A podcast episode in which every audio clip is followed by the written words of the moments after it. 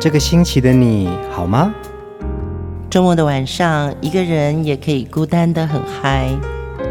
放音乐，来点流行经典听觉。陈永龙、熊汝贤制作主持。我们的相思在风里游走，谁想念谁？都在周末度过，让我们陪你在歌里散心，要记得谢谢自己一下哦。欢迎收听风音乐，我是陈永龙。嗨，我是熊汝贤。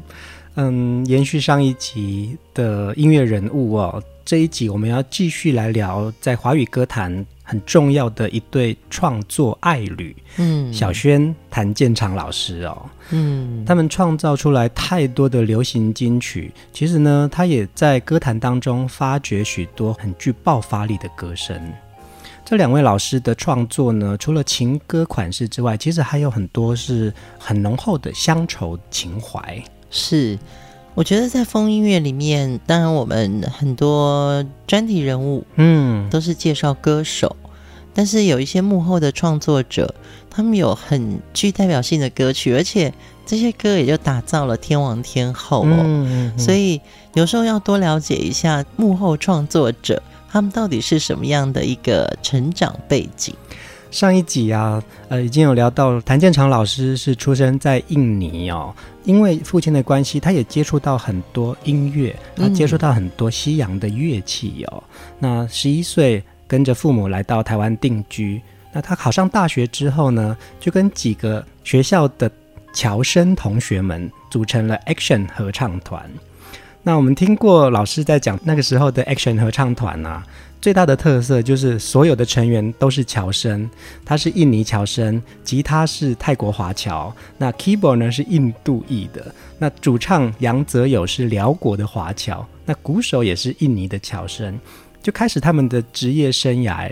而且那时候美军有休假的时候会来到台湾嘛，嗯、所以那是他们最重要的一个客户群，就是他们唱的都是那个时候最流行的西洋好歌，然后来听的都是这些美军外国人们。对对对对对。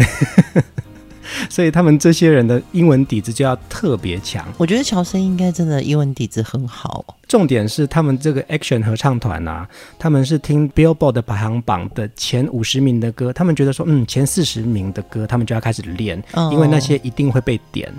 然后，所以什么 Bee Gees 啊，什么当时流行的西洋好歌，他们所有歌都来练，然后都会唱。对，其实好像那个时候的热门合唱团。其实都以唱西洋歌曲为主，嗯，还没有到校园民歌嘛。谭老师也说啊，因为这样子的一个西洋歌跟合唱团的这个音乐养成啊，也帮助他在日后做华语歌曲有很重要的一个基底哦，因为他就可以把这些和弦最流行的热门音乐的歌曲放在。华语流行歌里面，而且那个时候华语流行歌曲都比较抒情，嗯，那西洋歌曲就很多热情的东西，然后会有节奏感。那华语歌曲早期是比较讲究的是浪漫的、抒情的，可以跳慢舞的这种歌型。再来讲到小轩老师啊，老师说他跟谭健常是呃。结婚之后，因为那时候谭健常开始要写曲了嘛，嗯，那因为老师是中文系毕业，那谭健常老师就说：“哎，既然你是中文系毕业的，你要不要来试试看写歌词？”就这样子，两个人就开始一个写词，一个写曲，创造出无数的好歌。哎，对，而且他们当时在访问的时候就说：“我们俩工作的时候，为了歌词常常会争吵，对对对，在磨合的过程中啊，歌词往往就会改了很多次，其实是蛮折腾人的，真的。但是好像吵得越凶的歌，似乎就越红哎。不过他们也有说，就是看到歌曲受到欢迎，就会觉得一切的辛苦也就烟消云散，然后很有成就感。嗯，这一集呢，我们就来继续品味他们两位的创作。呃，延续上一集的最后一首歌，我们听到了。费翔的《榴莲》，嗯，这一集的第一首歌，我们再来听费翔。当年这首歌也非常的红哦。问斜阳》。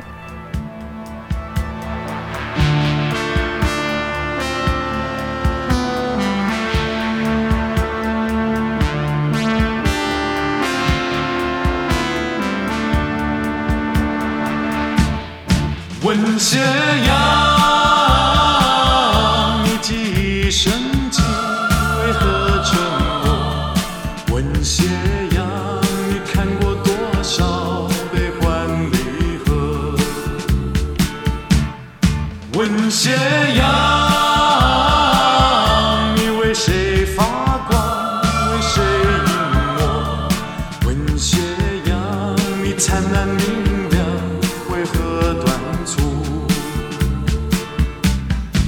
斜阳问斜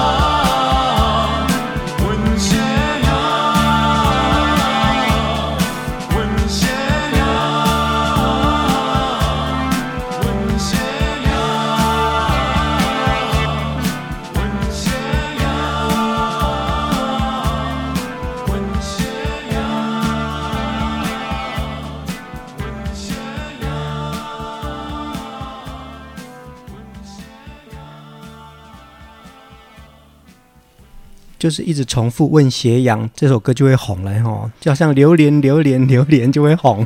其实那个时候稍微有点轻快的歌曲，歌名跟它的记忆点都蛮简单的。不过在这里呢，要跟大家说的是，这首歌的歌词创作是琼瑶，是是是，嗯，就是那个时候飞翔已经红了嘛。这也是一个琼瑶的戏的主题曲，对，琼瑶老师写的词，谭建成老师谱的曲。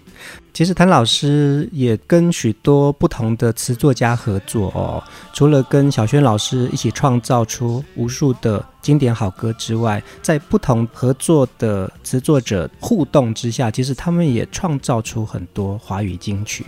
对，那个时候飞翔真的是。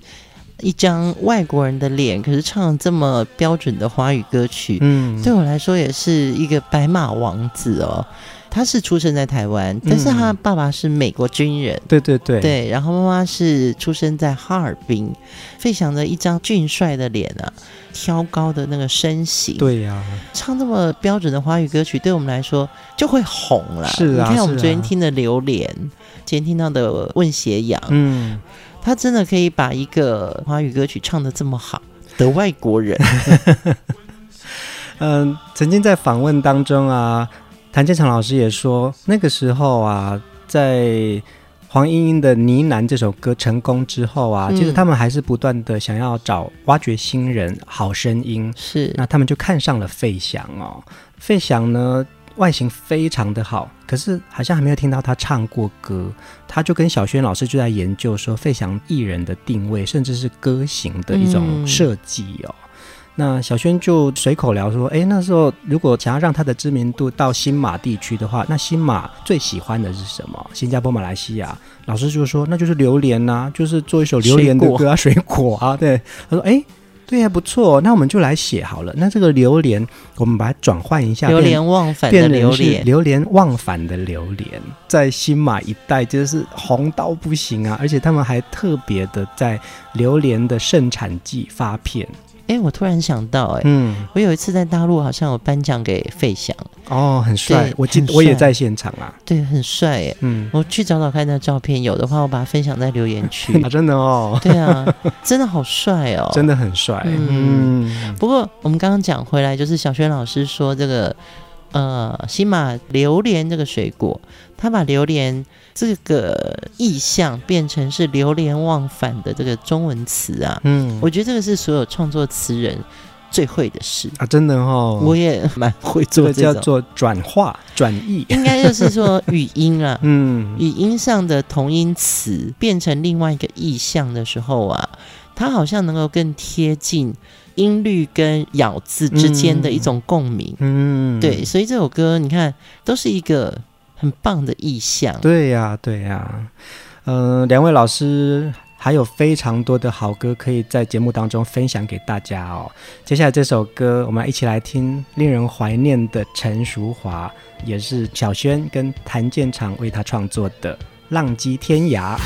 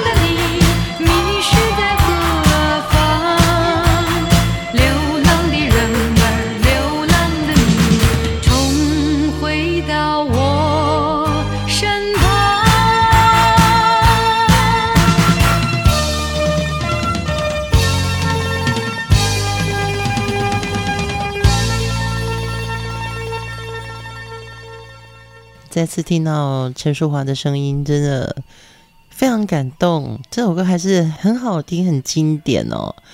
呃，淑华已经很久淡出歌坛了，嗯，真的也是从谭健常老师的口中，我们才知道当年。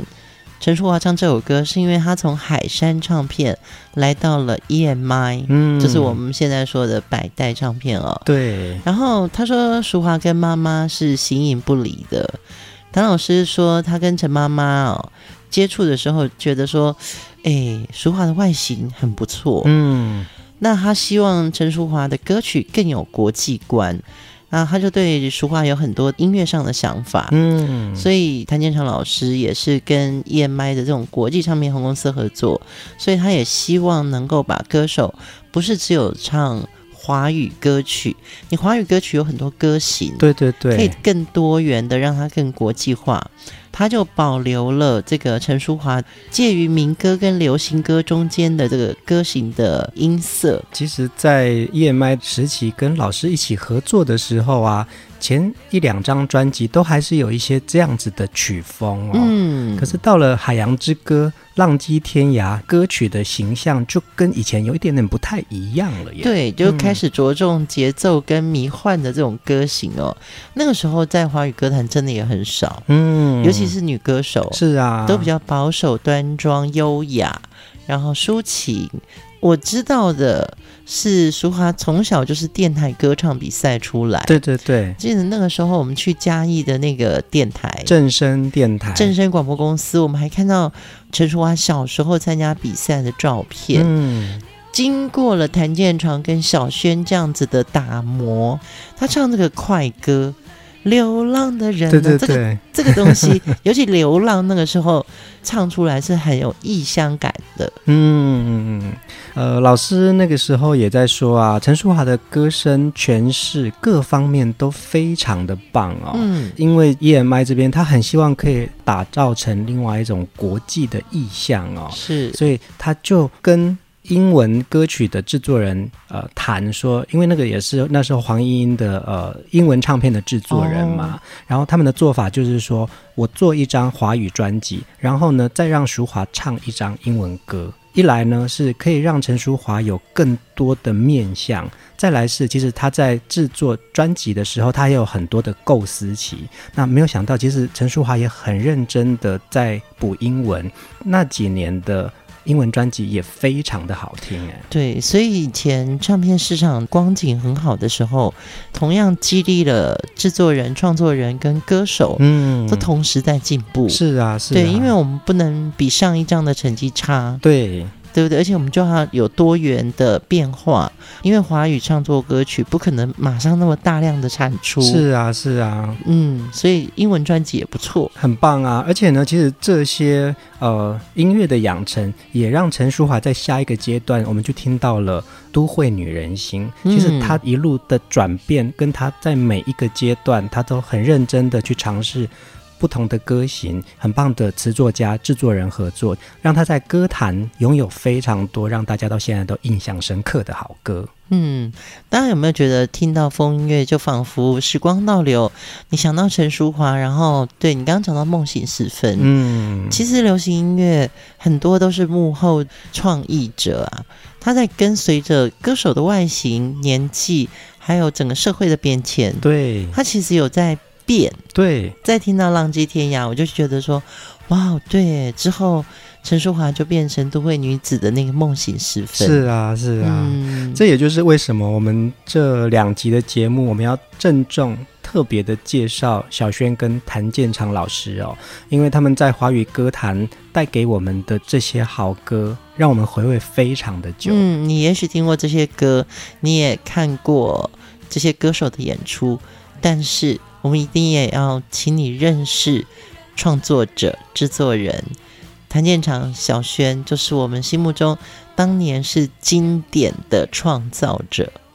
接下来这首歌，陈爱梅跟高明俊合唱的一首经典歌曲，那种心跳的感觉。再见你，依然是那种心跳的感觉，多少日子我迷失在回忆里，你给予我的一切不曾忘记。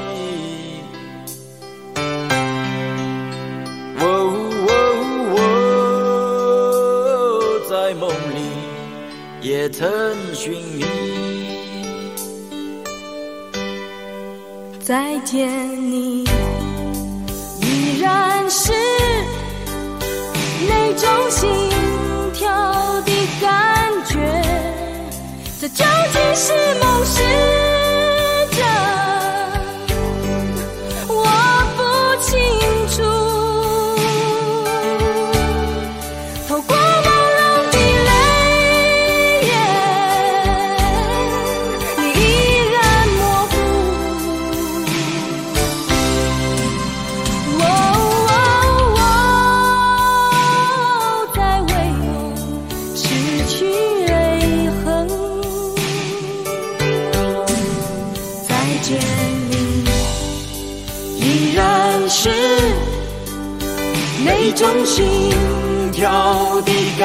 觉，多少日子我迷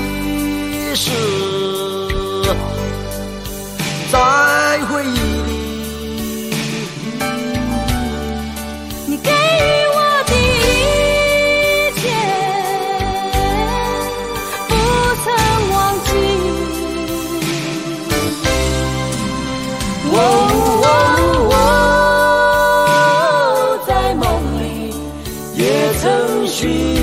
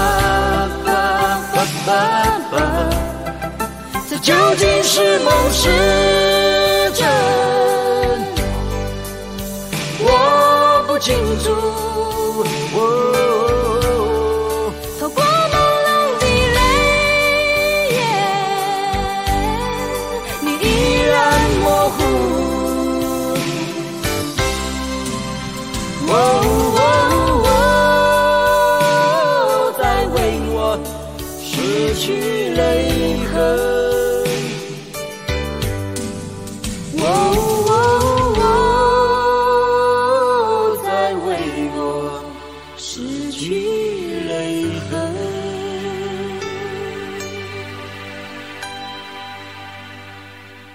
那种心跳的感觉哦，陈爱梅跟高明俊的合唱曲，那个时候他们两位已经是在歌坛上面的一个对唱情侣的一种角色了。嗯、对啊，后来还有听到，就是我们上一集听到的那个“谁说我不在乎”。对，这个世界上真的很需要男女对唱情歌，哎。对呀、啊。这永远是一个市场，是啊，是啊。你看那个秀楠老师写的《选择》，林子祥跟叶倩文的，对不对？对 还有罗时丰跟林淑荣的《无言的结局》啊。对呀、啊，你看，嗯、呃，其实小轩跟谭建长老师他们除了创作歌曲之外呢，其实他们很知道怎么样子去打造一个艺人的形象。嗯，嗯对，无论企划功能很强。对，气化功能很强。你看这个新人之姿的陈爱梅跟高明俊，嗯、或者是陈淑华从海山时期转换到国际唱片公司的时候，怎么样子让他有一个新的转变？我觉得这个是两位老师很厉害的地方。对，你刚刚讲的都对，但是我觉得他的最重要的前提是。这两个人的声音都要很特别，嗯，然后也要很能唱。对，我记得我听到李月琪不知道为什么，就是一个新力唱片的总经理啊，我的好朋友，他说他挑歌手第一要挑的是敢唱，嗯嗯嗯，不怯场。诶，这个事情我没想过。对呀、啊，敢唱不怯场哦，嗯、并不是说你歌唱实力多么雄厚哦，不敢上台我怎么签你？嗯，对，所以这些呃制作人或创作人啊，真的是有一个金耳朵，他们就会听到说哦。陈爱梅的声音真好，高明君真有特色。是啊，嗯，而且你没有觉得说这首歌啊，整个的旋律走法也蛮像一首西洋经典好歌《Endless Love》的哦。我记得《无尽的爱 》，Brooke Shields 演的。对啊，所以这也就是呃，谭老师很聪明的地方哦。是是是，他把西洋的这些和弦跟编曲方式。啊、呃，注入在华语流行歌当中，其实那个无形之中呢，我们的听觉也会因为这样子，哎，对，这个旋律好像跟我们之前听到的华语歌不太一样，哎，对，而且我记得那个时候，嗯、呃，高明俊的专辑封面，他有一个定位，好像就叫“丛林男孩”，因为他是从缅甸来的嘛，对对对，对不对？嗯，哇，还有一个封面就是他在瀑布下面，然后裸着上半身的，对，我就觉得哇。好厉害哦！他完全是一个很健康的形象，然后也帅气，然后体格也很棒。但他不是要你看他的体格，嗯，他要你看到他的野性。是啊，是啊，嗯，嗯。所以高明俊从出道啊，他就演唱了许多谭健常跟小轩老师的作品哦，嗯，这些都无形之中就是帮他打造成他一个很独特的艺人形象。对对对，谭老师跟小轩老师。在华语歌坛上，是值得我们再重新认识他们的歌，认识他们的人，嗯，甚至于认识那个时代他们在做音乐的那种专注的精神。而且老师也说，在那个时候的华语流行歌啊，嗯，有很多来自于是啊、呃、西洋歌曲的，或者是呃校园曲风的哦。嗯，那其实很缺的是一种东方味。是是是，所以他们就把这个西洋的这种基底呀、啊，拉到东方味的这种词作里面去，所以其实它也营造出来另外一种风情。西洋曲风，东方词，我觉得那也是小轩老师的文学功力，让整个音乐的包装或者音乐的听觉起来，它完全是已经有一种影像感了。接下来这首歌真的是一个久违的歌手，我们来听蔡幸娟。东方女孩，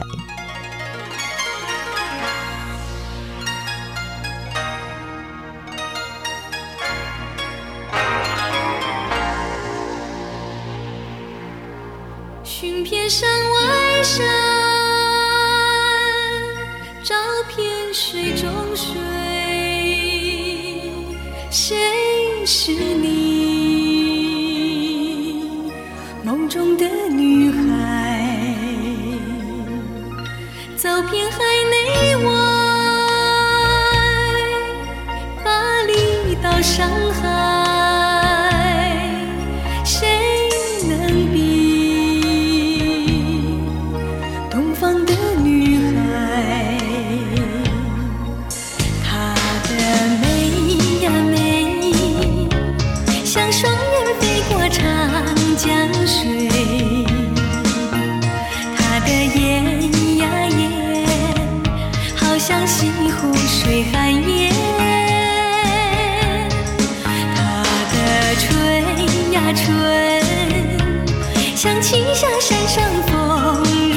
take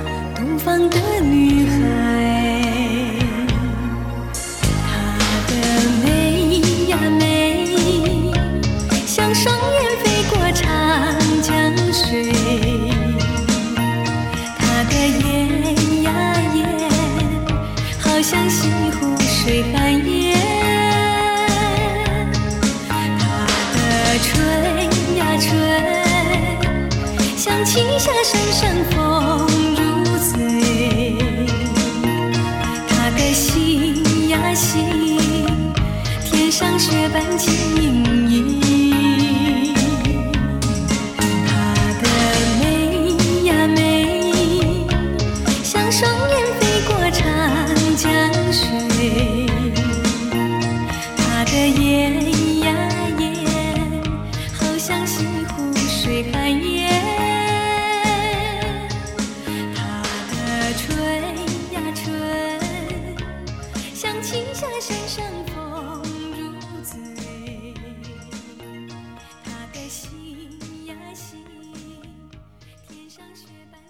知道我听到这首歌，我想到谁吗？想到谁？其实我就是想到小轩啊，真的哦，东方女孩的那个样子，对不对？对，因为小轩老师的是那种细眉长眼睛，嗯，然后笑起来是那种内敛含蓄的，就是秀外慧中，嗯，然后。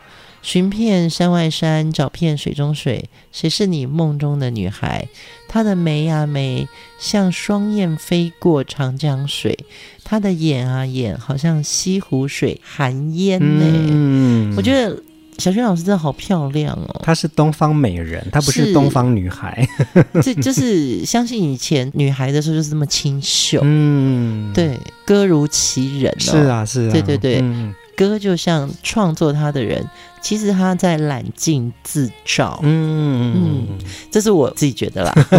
《东方女孩》是蔡幸娟在飞碟时期的一张很重要的作品哦。而且呢，为了配合《东方女孩》的这个意象啊，团队们还将 MV 还有封面的拍摄啊，呃，拉到上海跟杭州的西湖，其实让大家有另外一种意象呈现。嗯那谭健常老师说啊，其实小轩在写这首歌之前，其实还没有去过大陆哦，他们都还没有去过，可是觉得要写一个东西，其实是符合蔡幸娟的这个小调风情。嗯，那小轩老师就买了很多书，甚至很贵的书，关于中国大陆的山水呀、啊，然后这些人文历史的书，内化之后啊，写出来这个词《东方女孩》，走遍海内外，巴黎到上海。谁能比东方的女孩？你看这个意象就会出现。嗯、是是是，还是会回到我的唏嘘，就是那个时候真是做唱片很用心。嗯嗯，我那时候做企划的时候，一年会订那个法国的杂志啊。对耶，我记得我有看过你订那个法国的时尚是怎么样子可以借鉴的。是是是，那个时候真的好贵哦，一年就是合乎二十年前的台币一万多块。而且一年只有十期耶，现在本现在这些杂志你还留着吗？找一下可能有，对不对？不多了。嗯，那时候真的是，我觉得你看小轩写词汇去买一套，呃，当年八千多块的文学作品。是啊，其实不管是你创作什么东西，你没有内化进去，你不可能外面可以表达的出来。虽然可能有想法，但是你创作出来，你就必须还有很多的功夫去。呃，消化去、嗯、呃感受，对不对？对对对，这就是 input 嘛，嗯，你要 input 进去，然后你才能 output，要不然说出来的话或者写出来的词，讲出来的造型，其实有个说法，嗯，对。那为什么大家觉得这些歌很经典？这些人物真的很。呃，永恒哦，这些巨星，我觉得就是认真。没有网络的时代，大家都用力找。我也很欣赏谭健常老师讲的话，他说他那个时候就会很希望他们的歌。是非常多样化的哦，嗯，市场缺什么？可能缺一个中国风，然后他们就好想办法，我们来试试看，来做这样的歌型。嗯，嗯，但要做功课，对，要做功课。如果我的基底是呃西洋歌这些歌的呃音乐养成，那我怎么样子可以把它转化到华语流行歌当中？对，这就是谭老师跟小轩老师两个，他们太有默契。嗯，而且还有一个，他们说他们不接大量的作品。他们很爱惜羽毛，所以他们并不是那种一次要做很多很多歌。但你知道吗？其实小轩跟谭健常老师他们合作的创作也超过百首以上哎，合作的嘛，对，合作的，对呀、啊。嗯，我记得谭老师好像有四百多首。是啊，你看，就是创作量还是非常的惊人。嗯，在那个时代啊，嗯，对，大家都没有别的娱乐。没有线上游戏，用心写歌，然后听到好歌声，跟听者产生最好的互动。嗯，那个共鸣哦，演唱的人能唱到他们的歌也很开心。嗯，对，这就是我很想做，但是我之前的专辑里面没有这样的歌型的。我觉得他们创造了一个时代的奇迹。接下来这首歌也是很棒的作品哦，小轩谭健常老师创作，黄莺莺演唱的《不要轻言别离》。这颗颤动的心，问你愿不愿许情愿？为什么你垂下双眼，总是默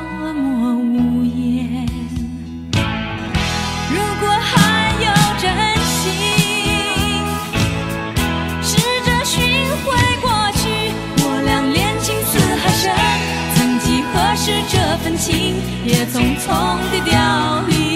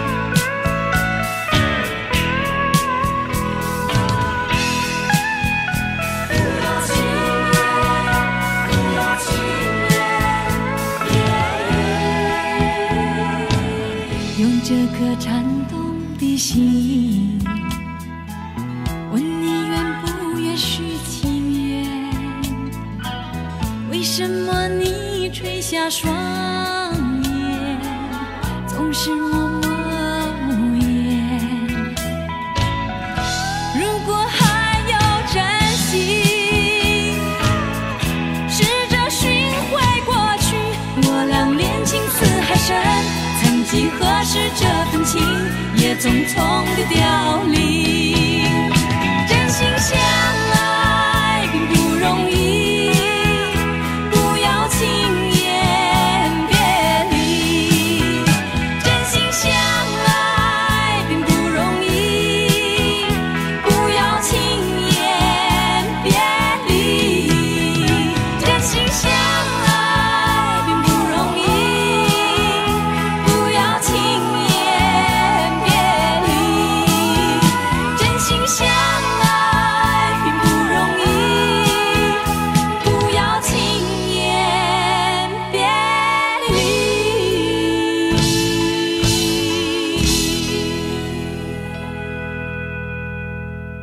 真心相爱不容易，不要轻言别离哦。那个时候的爱情观好像跟现在好像有点不一样哦。其实这种歌也有点劝世功能嘛，啊真的哦就是女生可能比较委屈，嗯，但是呃，黄莺莺的这首歌可以鼓励了对爱情里面可能期望太高的人，就会觉得说真心相爱真的不容易啊，不要轻言别离，嗯哦，有一种安慰的感觉。是啊，而且这个曲风又那么轻快哦，听到黄莺莺轻柔的歌声唱这样子的歌型，也是非常的好听。我跟你讲，真的很不容易耶。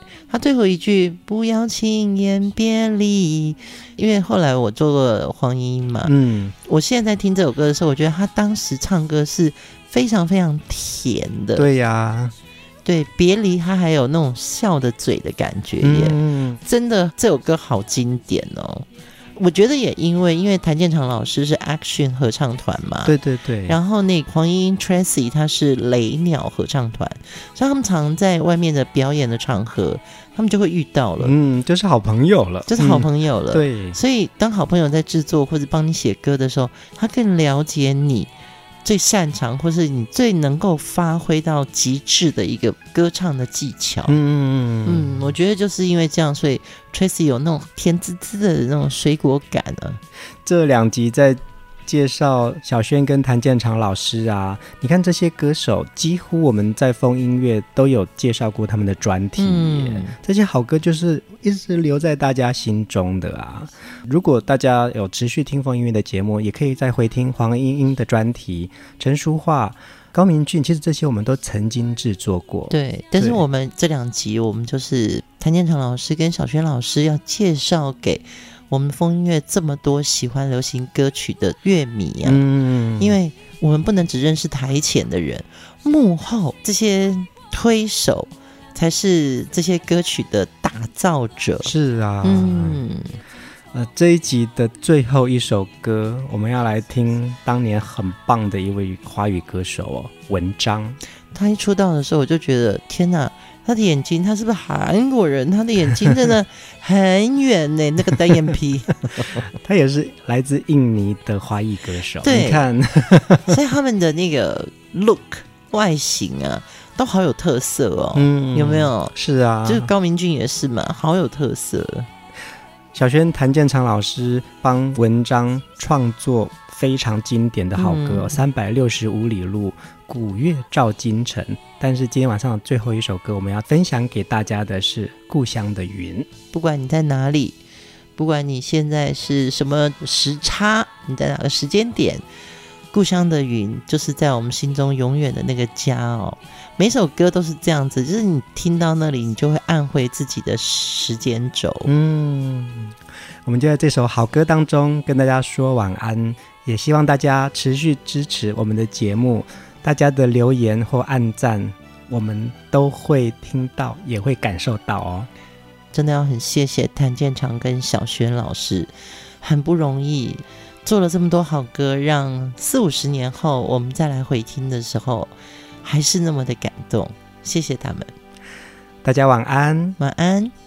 天边飘过故乡的云，它不停。地向我召唤，当身边的微风轻轻吹起，有个声音在对我呼唤：归来吧，归来哟，浪迹天涯的游子，归来吧。归来哟，别再四处漂泊。踏着沉重的脚步，归乡路是那么漫长。当身边的微风轻轻吹起，吹来故乡泥土的芬芳。归来吧，归来哟，浪迹天涯的游子。归来吧，归来哟，我已厌倦漂泊。在四处漂泊。